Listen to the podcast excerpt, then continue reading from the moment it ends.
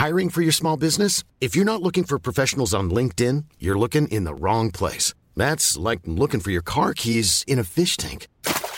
LinkedIn helps you hire professionals you can't find anywhere else, even those who aren't actively searching for a new job but might be open to the perfect role. In a given month, over 70% of LinkedIn users don't even visit other leading job sites. So start looking in the right place. With LinkedIn, you can hire professionals like a professional. Post your free job on linkedin.com/people slash people today. Bonjour à tous et bienvenue sur Positron, l'émission qui vous fait un zapping de bons plans tellement excellent que vous n'aurez plus jamais le temps de vous ennuyer.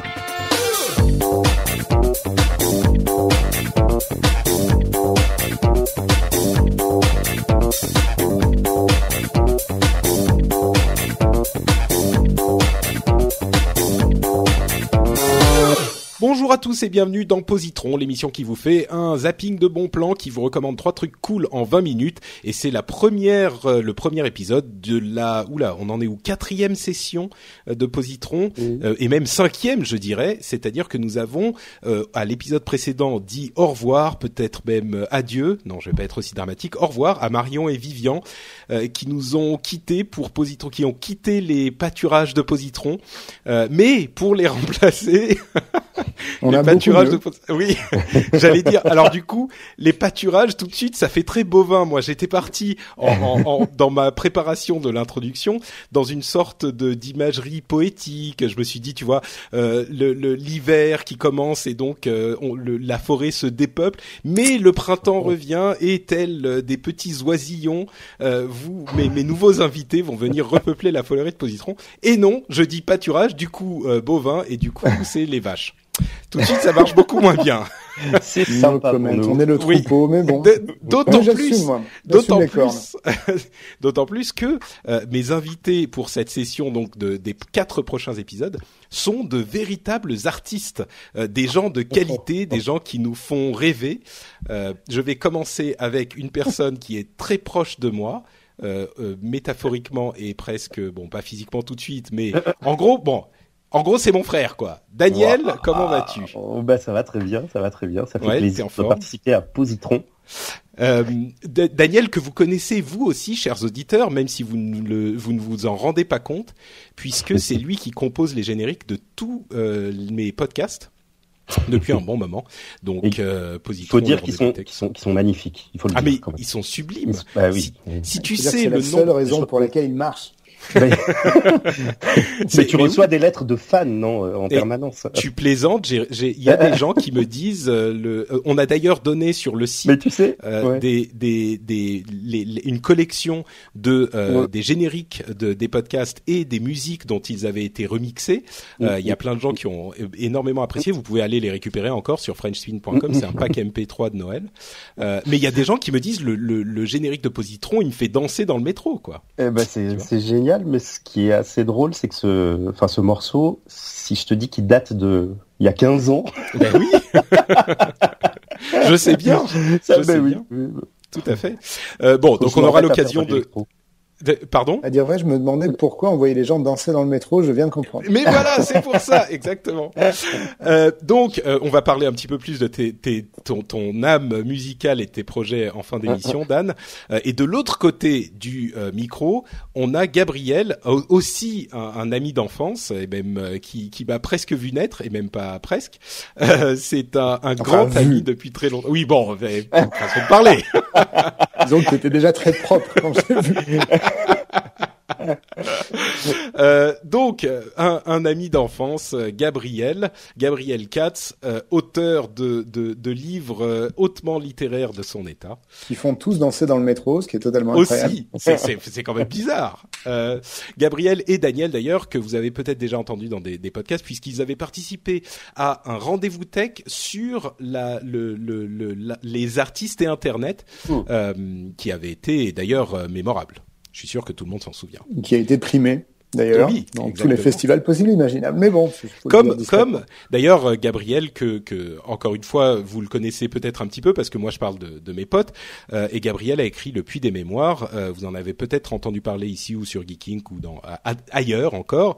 Euh, le Puits des Mémoires qui est donc une une trilogie d'heroic fantasy et entre parenthèses il y a un autre livre de Gabriel qui vient de sortir il y a pas si longtemps que ça. On en parlera là aussi en fin d'émission. Bon, messieurs, j'espère que entre les oiseaux euh, de la forêt et les vaches euh, des pâturages, vous êtes euh, parés pour euh, quatre épisodes euh, de folie. On est pareil, On est on s'est mis une grosse cloche au cou. et on est en train de brouter pour l'instant. Très bien. bah écoutez, broutez pendant encore un tout petit peu de temps parce que euh, moi je vais commencer avec mon premier positron. Euh, mon premier positron qui fait qui fait un petit peu honneur à la littérature puisque c'est un livre. OK, transition pourrie. Euh, il n'empêche, il n'empêche. C'est un grand euh, monument de la littérature française puisque je voudrais vous parler du comte de Monte Cristo. Euh, c'est évidemment un, un nom que tout le monde connaît, que tout le monde dont tout le monde a entendu parler, que un certain nombre d'entre vous, euh, j'imagine, auront déjà lu. Je voulais en parler parce que euh, c'est l'un des plus, à mon, à mon sens, et je suis pas le premier à le dire, hein, euh, c'est l'un des plus grands romans d'aventure euh, de l'histoire des romans d'aventure. Est-ce que, je peux te couper juste pour Oui. dire que ce n'est pas moi qui ai écrit ce livre Parce que j'étais nègre pendant très longtemps, on me pose de temps en temps ce genre de questions. Et alors, très sérieusement, on m'a demandé si j'avais écrit Moby Dick que j'étais en train de relire. c'est pas vrai. Voilà. Et moi, j'ai dit que, un, si je l'avais écrit, je le lirais pas. Et deux, c'est quand même Moby Dick. Enfin, voilà. Désolé. C'était juste un petit aparté. Non, non, non, non. Effectivement, je confirme. Gabriel, euh, Gabriel Katz n'a pas écrit Le Comte de Monte C'est Alexandre. Dumas. Euh, oui, non, là, c'est, ben, j'aurais été encore plus. Je suis déjà très honoré de t'avoir dans l'émission. J'aurais été très, encore très bien vendu. hein. un petit peu plus. En plus. Oui, non, mais tu vois tout de suite le côté mercantile. euh, ça, c'est pas pour ça- moi, c'est pour mon éditeur. Moi, moi, je suis, je suis, Ok, je suis une sorte de, de, de pur archiste, mais bon. Donc, le comte de Monte Cristo, Dumas père, euh, une histoire euh, épique de, de vengeance, d'aventure, de, de complot euh, sur euh, sur évidemment euh, sur fond historique qui qui qui fait vraiment vivre l'histoire. L'histoire, je je sais pas si on a même besoin de de la détailler, enfin ou en tout cas de donner envie aux gens. C'est euh, bon, je vais même pas raconter l'histoire, on n'en a même pas besoin. Euh, c'est une en fait pour moi ce que je vais vous dire plutôt que de vous raconter l'histoire c'est que pendant très longtemps euh, j'ai pensé que la littérature c'était chiant. Pourquoi? Parce que on m'a fait lire euh, des choses quand j'étais au, collège et au lycée, des choses que je ne pouvais pas comprendre, euh, qui allaient de, euh, enfin comme tous les lycéens du, et les collégiens de, de, de France, hein, j'imagine. Euh, on m'a fait lire euh, euh, Le Rouge et le Noir, on m'a fait lire euh, bon tous les toutes les, les, les- tout le théâtre classique, on m'a fait lire Sartre, on m'a fait lire enfin tout ça.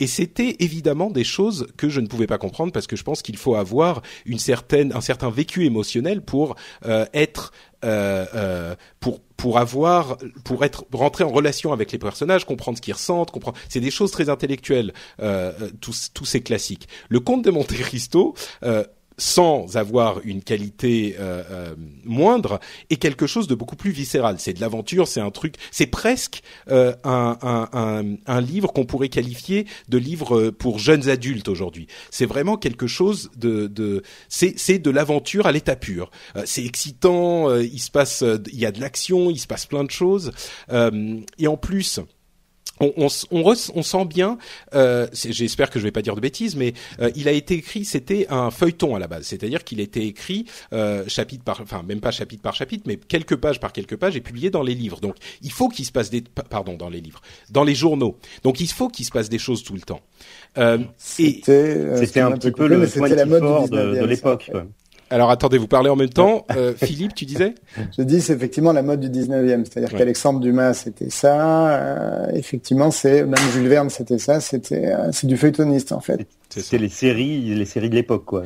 Exactement, exactement. Tu disais c'est le 24 de l'époque. Ouais. Euh, et c'est, mais c'est exactement, c'est aussi excitant, quoi. C'est, c'est vraiment euh, autant euh, 24 a amené au, au, à la série de, de d'action ses lettres de noblesse, euh, autant le Comte de Monte Cristo, pour moi en tout cas, a amené à la ça, ça m'a ouvert un côté de la littérature que je ne connaissais pas euh, et dont je ne pensais pas qu'il pouvait être aussi euh, aussi attirant pour moi qui était euh, qui était pas du tout. J'étais convaincu que j'aimais pas les livres en fait.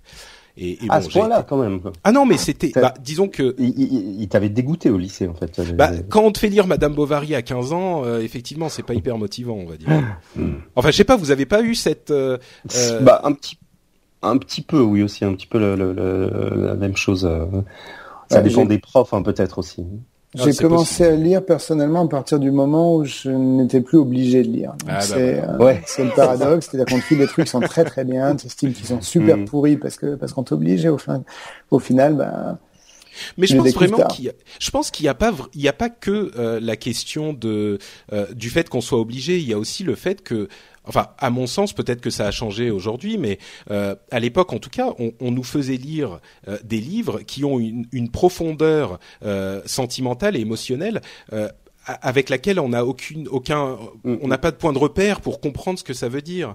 Donc mm. euh, si on a quelqu'un qui est euh, éperdument amoureux de quelqu'un d'autre ou qui est euh, qui, qui, qui a le cœur brisé ou on a enfin je sais pas le à la recherche du temps perdu, c'est impossible Madame, quoi. Tu parlais de madame Bovary tout à l'heure par exemple pour saisir la détresse de la bourgeoise du 19e ben voilà, siècle. Exactement. Si tu as 15 ans, tu es un peu mort.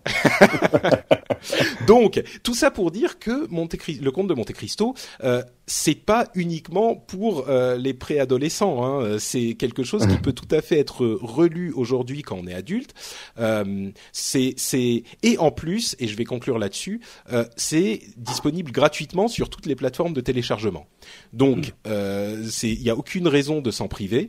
C'est un livre et moi je le classifie en pour tous. Hein. C'est quelque chose que même si on n'est pas fan euh, ni de littérature ni de d'action, euh, on peut tout à fait apprécier. C'est encore une fois un monument de la littérature française qui que tout le monde peut peut apprécier. Donc euh, vous pouvez aller sur euh, l'iTunes Store, euh, l'iBook Store ou le, le, Kindle Store. Vous pouvez le trouver gratuitement, j'en suis à peu près certain. Vous téléchargez ça et vous passerez un, non seulement je suis convaincu que vous passerez un bon moment, mais en plus vous pourrez plus le lâcher, que vous aimiez les livres ou pas. Donc le conte de Monte Cristo, livre pour tout le monde ne pas voir les adaptations télé qui ont été faites, qui doivent y en avoir au moins trois, qui sont faites par France Télévisions il y a très très longtemps et qui sont juste super pourries. Je crois qu'il y a une adaptation américaine aussi. Il y a une adaptation au ciné, si je ne m'abuse. C'est ça. Ouais, qui n'est pas non plus. Euh, non, ça doit pas être fantastique. Je pense qu'il doit faire du kung-fu, un truc du style. Je suis sûr que c'est ça. le conte kung-fu. Mais c'est dommage parce que c'est le genre de truc qui se prête. Peut-être que c'est un peu long, mais euh, c'est le genre de truc qui se prête. Il faut faire une série, justement. Oui, oui, oui c'est vrai. Ah, pas bête. Ah, ça pourrait. Il y a des rebondissements de folie, il y a des cliffhangers. Oui, oui, ça, ça pourrait. Hein. On a un concept là.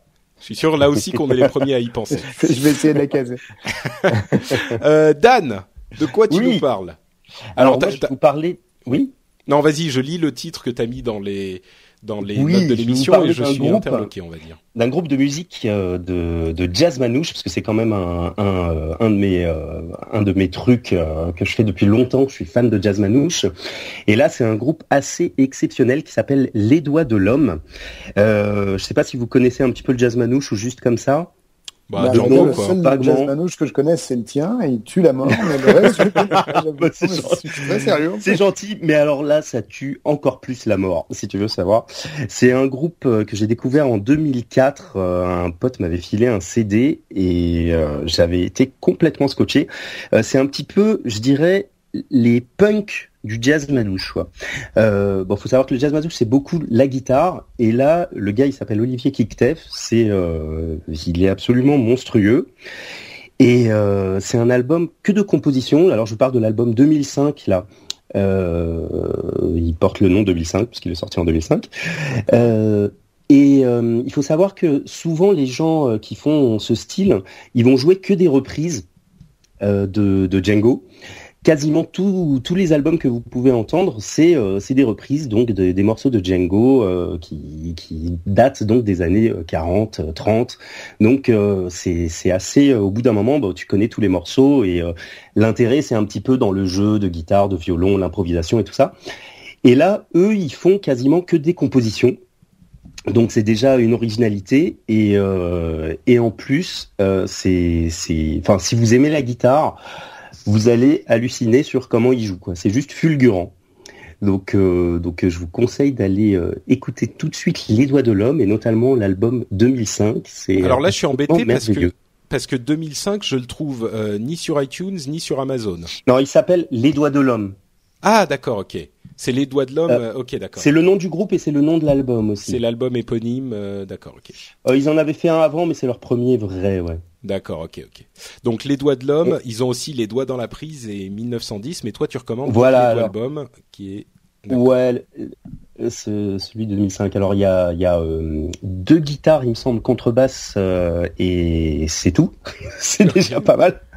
Ou quoique peut-être sur cet album ils sont trois guitares et euh, ils sont d'une précision euh, vraiment. Euh, enfin, c'est c'est absolument absolument splendide. D'accord. Et pour que toi tu nous dises qu'un groupe de jazz manouche est bon, c'est c'est qui doit être quand même très bon. Bah, bah voilà, je t'avais demandé si on pouvait passer des, des extraits. Euh, bah écoute, si tu as un morceau là que tu peux nous, nous faire passer, vas-y. Moi je sais pas si euh, j'aurai de quoi, parce que là tu me prends au dépourvu. Attends, si on passe comme ça, je sais pas si on va entendre. Euh, alors, non, pardon? Non, non, je te, je te, demandais si tu y vas toi. Tu, tu mets un ah bah vas-y, vas-y, non, mais vas-y toi.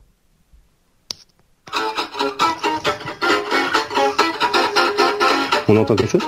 Oui. Un petit peu.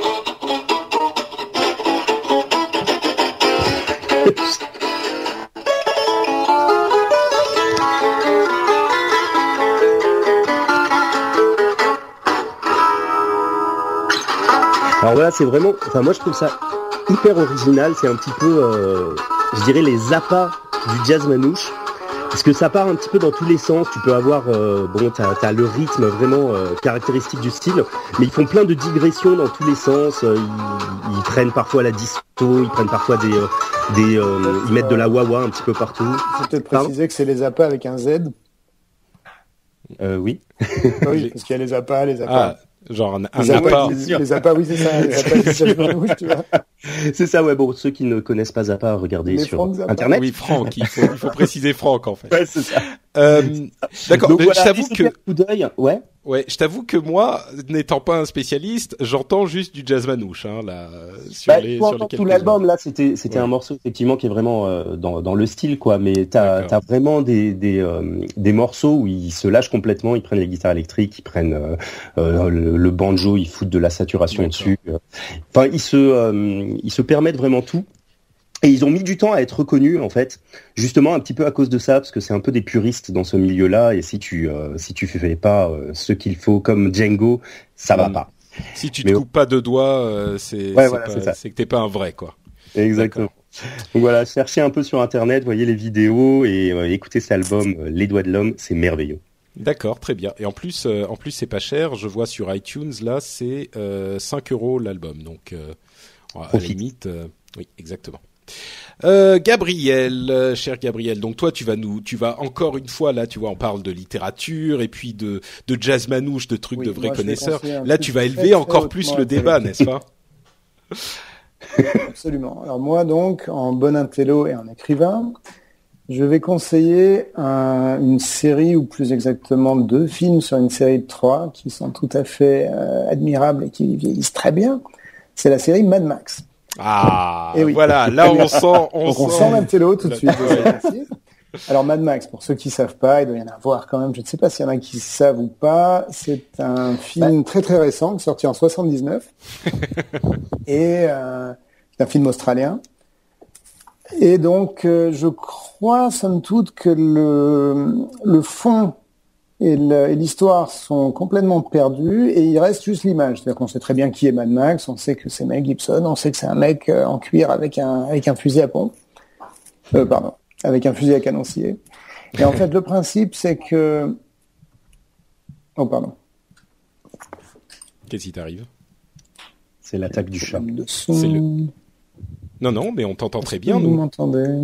Oui, oui, oui, on t'entend très bien. Ah, ça y est, c'est revenu. Oui. Bon, pardon. Oui. Donc le principe, il est tout simple, c'est un post-apocalyptique et c'est, me semble-t-il, le premier post-apocalyptique au ciné qui était euh, qui était relativement comment dire relativement diffusé par rapport à ce qui est venu après. C'est-à-dire qu'après, il est venu toute une toute une série d'imitations de Mad Max, les barbares de l'an 2000 et je ne sais pas quoi.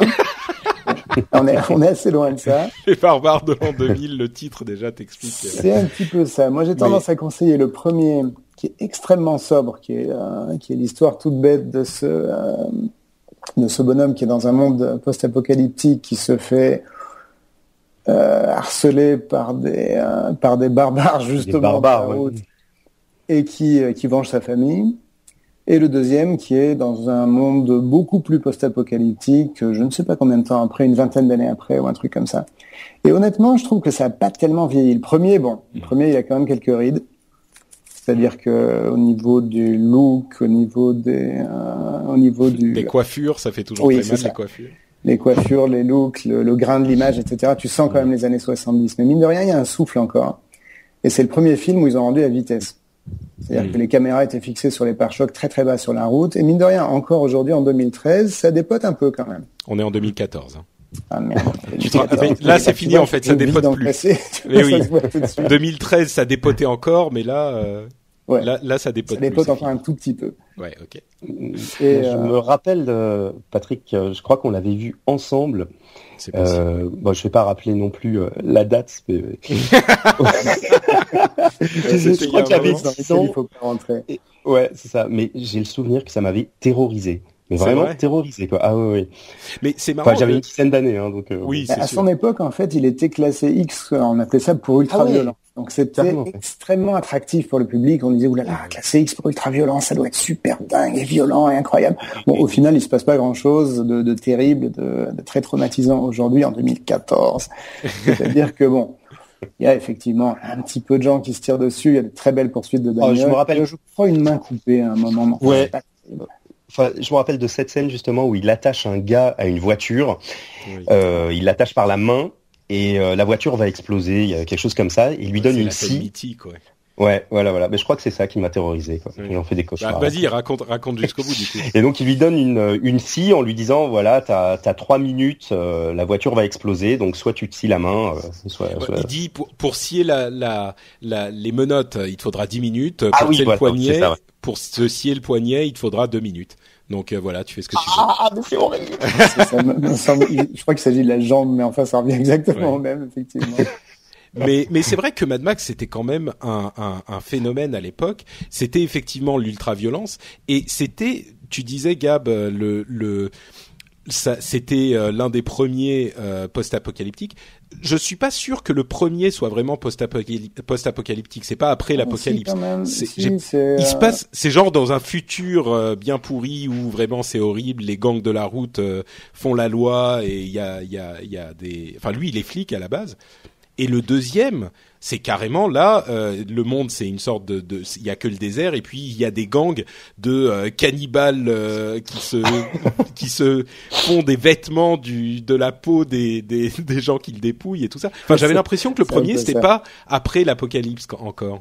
Le premier, si plus ou moins, c'est-à-dire qu'il y a encore, il y a encore un État et encore, il y a encore quelques forces policières, il y a encore un hmm. peu d'essence mais on commence à sentir effectivement le glissement vers, euh, vers une société qui ne tient plus la route. Une sorte de dystopie en fait. C'est-à-dire que euh, petit à petit on descend vers le pire. Et dans le deuxième, c'est effectivement il n'y a plus rien, il n'y a plus d'essence, il n'y a plus de bouffe, on mange de la bouffe pour chien, on se tue pour euh, une petite bouteille d'eau. Ouais, c'est un peu le c'est un peu le, le, film de zombies avant les zombies quoi. Mmh, sans zombies. Sans zombies, bien sûr. le film de zombies sans zombies, ce qui est quand même un concept. Non, mais je veux dire le, le la base de tu sais, dans ce genre de situation, euh, l'homme est un loup pour l'homme. Euh, tout à coup, on se méfie du mec, euh, du voisin, alors que, enfin bon, sauf que là, dans Mad Max, le voisin, il a des des, des pics en fer qui sortent de le voisin, Il a une crête rouge, des piercings partout. bon, alors ce que vous avez entendu, c'est mon chat qui a marché sur mon clavier. D'accord, donc visiblement je suis toujours là. Tout oui, tu es là, pas de problème. Ouais, donc effectivement, Mad Max, c'est vrai que ça fait un moment que j'y avais pas pensé. C'est vraiment un classique. Il mm. faudrait que je le revoie. J'ai l'impression qu'il doit avoir vieilli quand même, mais euh, mais c'est tellement bah. euh, c'est tellement vide en fait. C'est le désert partout et c'est juste des voitures et des, des gens avec des blousons en cuir. Je, je peux imaginer que ça n'ait pas trop trop vieilli, quoi, effectivement. Bah, le premier, honnêtement, il a pris un petit coup de vieux visuellement. Mm. Parce que bon, c'est l'Australie des années 70, sont de grandes, grandes, grandes étendues avec rien, avec de la route. Ouais. Mais disons que l'effet de l'effet de vitesse euh, assez vertigineux tient quand même vraiment la route et l'histoire est très très simple. Donc en fait, ça va encore. Le mm. deuxième, honnêtement, il n'a pas tellement vieilli, à part peut-être. Alors, il est gentil les méchants. Les méchants, honnêtement, ils sont très bien. Ils sont, euh, ils sont des crêpes, des machins, des, des piercings, tout ça. C'est pour être des méchants aujourd'hui. Les gentils, eh ben, on sent les années 80. Ils ont des choucroutes sur la tête, ils sont, ils sont tout en blanc avec des bandeaux de ah, tennis sur le front. Il y a Looping, non? Looping. Tu veux dire le mec de l'agence touriste là. Ouais, c'est ça. Il est dans Mad Max 2 Mais oui, le gars qui fait l'hélicoptère qui est complètement taré, c'est le même quoi. Ah bon, ah bon? Ouais, Je sais pas. Mais non, non, mais il fait pas Ah, tu veux dire c'est le même genre de personnage oui, c'est ça. Ah, d'accord. Ah, non, parce que c'est un Australien complètement inconnu. Je me disais, tiens, non, c'est bizarre. non, non, c'est pas le même acteur. Non, non, mais c'est un peu le même. Euh, Alors, la petite faute de, la petite faute de goût, c'est que c'est une trilogie et ça aurait mieux fait de ne pas être une trilogie parce que le 3, il est pourri. Et même à l'époque, il était pourri. Ça s'appelle Beyond Thunderdome. Je crois que c'est sous le dôme du tonnerre. Je ne sais pas, Mad Max et le dôme du tonnerre. Il y en a pas eu quatre. Euh, non, il y en a eu trois. Il y a, un quatrième qui est en rumeur, en, préparation depuis. Ah, euh, c'est ça, ok. et je pense d'ailleurs que ça va, ça va déterrer finalement les, les, autres qui sont un petit peu oubliés aujourd'hui. Je pense que ça, ça va un petit peu relancer la machine. Bon, le 3, je le déconseille très très fortement. Il était vraiment pas bien à l'époque. Aujourd'hui, il est immonde. Comment elle s'appelait la chanteuse? Tina Turner, c'est Tina, Turner. Oh là là, oui, c'était avec. en Lyon terrible. Et, euh... Ah, qu'est-ce qu'il était. Il joue pas très très bien. Ouais. Mais bon, effectivement, donc Mad Max 1 euh, et 2, euh, quand même pour les fans, hein, c'est pas c'est pas pour tout le monde. Pour les fans de films d'action et éventuellement pour les fans de Mel Gibson puisque c'est son tout premier film en tant qu'acteur ah, et honnêtement tous les gens qui l'ont vu dans ce petit film d'action très violent hmm. ne pouvaient pas s'imaginer qu'il deviendrait Mel Gibson. Oui, ça c'est Vraiment vraiment pas. Hein. Une espèce de flic dans une bagnole en train de tirer sur des méchants barbares. Il y avait assez peu de chance pour qu'il devienne la star qu'il est aujourd'hui. Oui. Enfin, qu'il a été pendant de nombreuses années avant bon, de il a un petit peu dérapé par la suite, mais c'est un peu un autre sujet. Euh, ok, donc euh, Mad Max, on va euh, très vite rappeler les, les, trois positrons de cet épisode. Le conte de Monte Cristo d'une part, Les Doigts de l'Homme avec l'album éponyme d'autre part, et Mad Max 1 et 2, évitez le 3 quand même, pour le film de cet épisode. Pas mal, moi je pense que c'est une bonne sélection. elle, me, elle me plaît, elle me plaît bien. Alors si je peux suggérer quelque chose, c'est de faire les trois en même temps. C'est-à-dire regarder Mad Max en écoutant du jazz manouche et d'un œil, tu peux lire le conte de Monte Cristo. Ouais, pas bête. Ça marche super bien. Je pense que ça, ça te fait une sorte de cocktail euh, assez détonnant. Pas mal. Euh, bon, bah écoutez, on arrive à la fin de cet épisode déjà, malheureusement. Je suis désolé, mais il faut quand même se quitter pour mieux se retrouver. Décidément, on fait dans la poésie. Euh, avant de se quitter tout de même, euh, je vais donner à mes deux charmants invités l'occasion de nous parler un petit peu de ce qu'ils font sur Internet et ailleurs. Et on va commencer par euh, mon frérot, donc oui. Dan. Oui. Où on te retrouve sur Internet et où est-ce que les gens peuvent aller? Eh ben, si, si vous voulez euh, écouter un petit peu ce que je fais, vous pouvez aller sur euh, le site de mon groupe Palinka, c'est palinka.fr, tout simplement. C'est plutôt aussi du jazz manouche, euh, un petit peu transformé, modernisé. mon projet de chanson aussi, c'est danielb.fr. Ça, c'est bah, plus plus traditionnel, chanson, chanson et, et compagnie. Chanson, chanson française, quoi. Voilà, chanson française. Et, euh, et voilà, et puis bah aussi sur Twitter, Mister Daniel B. Mister Daniel B. C'est ça. C'est ça. Très bien, merci Mister Daniel B. Euh, alors attends, je suis en train d'aller sur ton site. Ah oui, si c'est bon, il se charge. Très bien, tout va bien. Chanson française. Euh, il y a, y a l'album est pas disponible sur euh, danielb.fr. Euh, pas encore, pas encore. Le 17 février, exactement. Ouais, mais alors attends, là on est en janvier quand on enregistre. Euh, tac tac. Dans quelques, ouais, dans une dizaine de jours au moment où les. C'est ça, exactement. On y est presque, on y est presque. On y est presque. Euh, Gabriel, pour ta part, est-ce que tu es sur euh, l'internet avec des trucs sur Twitter et sur Facebook? Ah, alors ça ne se voit pas, mais je viens de revenir d'une chasse au chat absolument extraordinaire. Il a sauté partout. Je viens de me rasseoir. C'est bon, t'as entendu la question ou je dois, ou je répète euh, Est-ce que je suis sur Internet, oui, c'est ça? C'est ça. Oui. Alors oui, bon, je suis sur Facebook forcément. Il suffit de t'appeler, euh, de t'appeler. C'est deux fois que j'ai dit t'appeler. Donc non, non, il ne suffit pas de t'appeler. Il suffit de taper Gabriel Katz sur euh, Google. On tombe sur soit ma page Facebook, qui je crois s'appelle pompeusement Gabriel Katz officiel parce que le, le Gabriel Katz tout court n'était pas dispo. soit sur ma page Facebook perso où il y a un petit peu moins de monde. Donc euh, c'est assez facile en fait de me contacter par là et mine de rien j'ai beaucoup beaucoup de, de, contacts directs avec mes lecteurs, ce qui est assez sympa. Et effectivement, si on parle de lecteurs, on va forcément parler de livres. Euh, Katz, c'est avec un Z, hein, évidemment, pour ceux qui savent pas. C'est ça, comme son nom n'indique pas. K-A-T-Z. Euh, et alors le truc dont moi je, je veux parler bien sûr, euh, c'est la sortie du dernier du dernier Gabriel Katz, euh, à savoir La maîtresse de guerre. Euh, certains d'entre vous se souviennent sans doute, comme je le disais, de euh, du Puits des mémoires, qui était la première trilogie que tu avais sortie euh, dans ce monde d'heroic fantasy. Et le, le nouveau livre qui est pas vraiment une suite, qui est un petit dans le même univers, on va dire, euh, mais qui est sorti il y a quelques deux, deux semaines. Euh, c'est la maîtresse de guerre que moi j'ai lu euh, bon un petit peu en avance hein, euh, et que Ah, j'ai et que j'ai adoré aussi. Bon, je suis un petit peu biaisé, mais que j'ai vraiment adoré. C'est un Mhm. petit peu différent quand même de, de, de- du puits des mémoires. Hein. C'est un petit peu différent. Disons que bon, déjà c'est beaucoup plus au sud, parce que je me suis caillé les miches pendant trois tomes hein, avec de la glace et des euh, et des glaciers, donc je suis descendu très très au sud. Et surtout là où c'est différent, c'est que le Puits des Mémoires a trois petits bonshommes pour euh, héros, donc je me suis coltiné sur trois fois 400 pages, trois mecs. et je me suis dit bon, finalement, je vais tester un truc qui me paraissait assez intéressant, c'est une femme en me disant voilà ma- mon, mon héroïne ça va être euh, elle, elle va s'insérer dans le même monde. Eux somme toute ça va pas changer grand chose et en fait non je me suis trompé. C'est à dire que euh, je me suis aperçu que mon monde c'est moi qui l'ai créé c'est assez con mais il est totalement macho. Et donc elle a le- les plus grands problèmes à s'y intégrer. Donc quelque part ça ça m'a servi à construire mon bouquin complètement autour de ça. C'est quelque part un bouquin féministe mais euh, c'est vraiment tout le mal qu'elle a elle femme combattante à essayer de se, de s'insérer dans un univers où on ne veut pas d'elle. Une femme, c'est à la cuisine, une femme, ça s'occupe de ses enfants et elle ne veut pas. Dans ton univers. non, mais non, en général. En Oui, ah oui, général. alors, que, alors que dans la vraie vie, les femmes, il n'y a aucun problème, la parité est parfaite, tout va bien. Ils peuvent tout faire dans tous les pays, c'est merveilleux. Mais non, en fait, non, dans mon univers, c'est plus difficile. Ouais.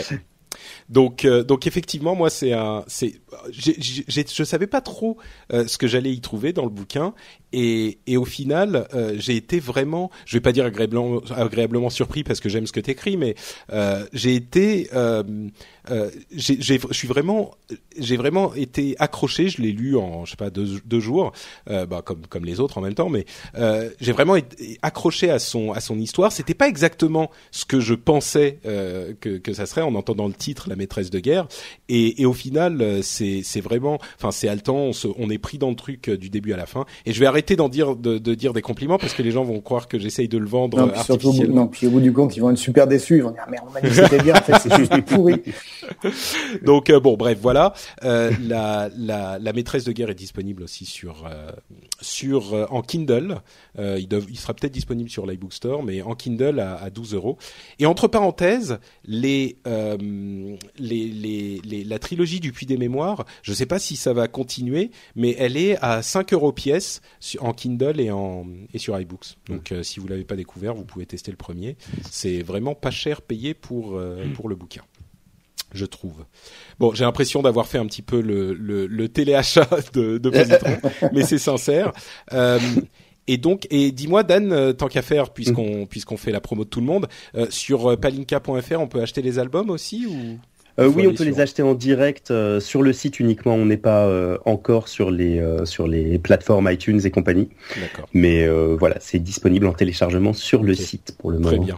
Bon, donc on- peut aussi acheter euh, Palinka euh, sur le, sur sur Oui. internet, c'est bien. Très bien. Eh ben, écoutez, euh, pour ma Mais part... toi, Patrick, euh, où te retrouve-t-on Ah, ah, pas mal. On sent qu'il y en a un qui a écouté les épisodes précédents. Très bien, très bien, Dan. Je suis très fier de toi. Euh, bah, pour ma part, c'est Note Patrick sur Twitter. T'as dit ton compte Twitter, Gab? Gabricats, non? C'est oui, c'est Edgar Bricatz. Ouais. Euh, et pourtant, j'ai beau lui dire, va sur Twitter, fais des trucs, machin, il pas, pas trop. Je suis très épisodique sur Twitter. Je suis très souvent sur Facebook, sur Twitter. J'essaye de le convaincre, mais il est pas convaincu par Twitter. Euh, Note Patrick pour ma part, euh, mais surtout vous pouvez aller sur euh, le site de, euh, de ou qui, héberge les émissions sur frenchspin.com et là-dessus vous aurez les notes de l'émission, les détails sur différentes choses et, et, bien sûr vous pourrez commenter l'épisode et nous dire ce que vous avez pensé de nos recommandations ou ce que vous voulez sur cet épisode. vous pouvez le faire donc sur frenchspin.com. On va conclure cet épisode et on se retrouve donc dans 15 jours pour un nouveau positif Merci à tous. Ciao, ciao. Ciao,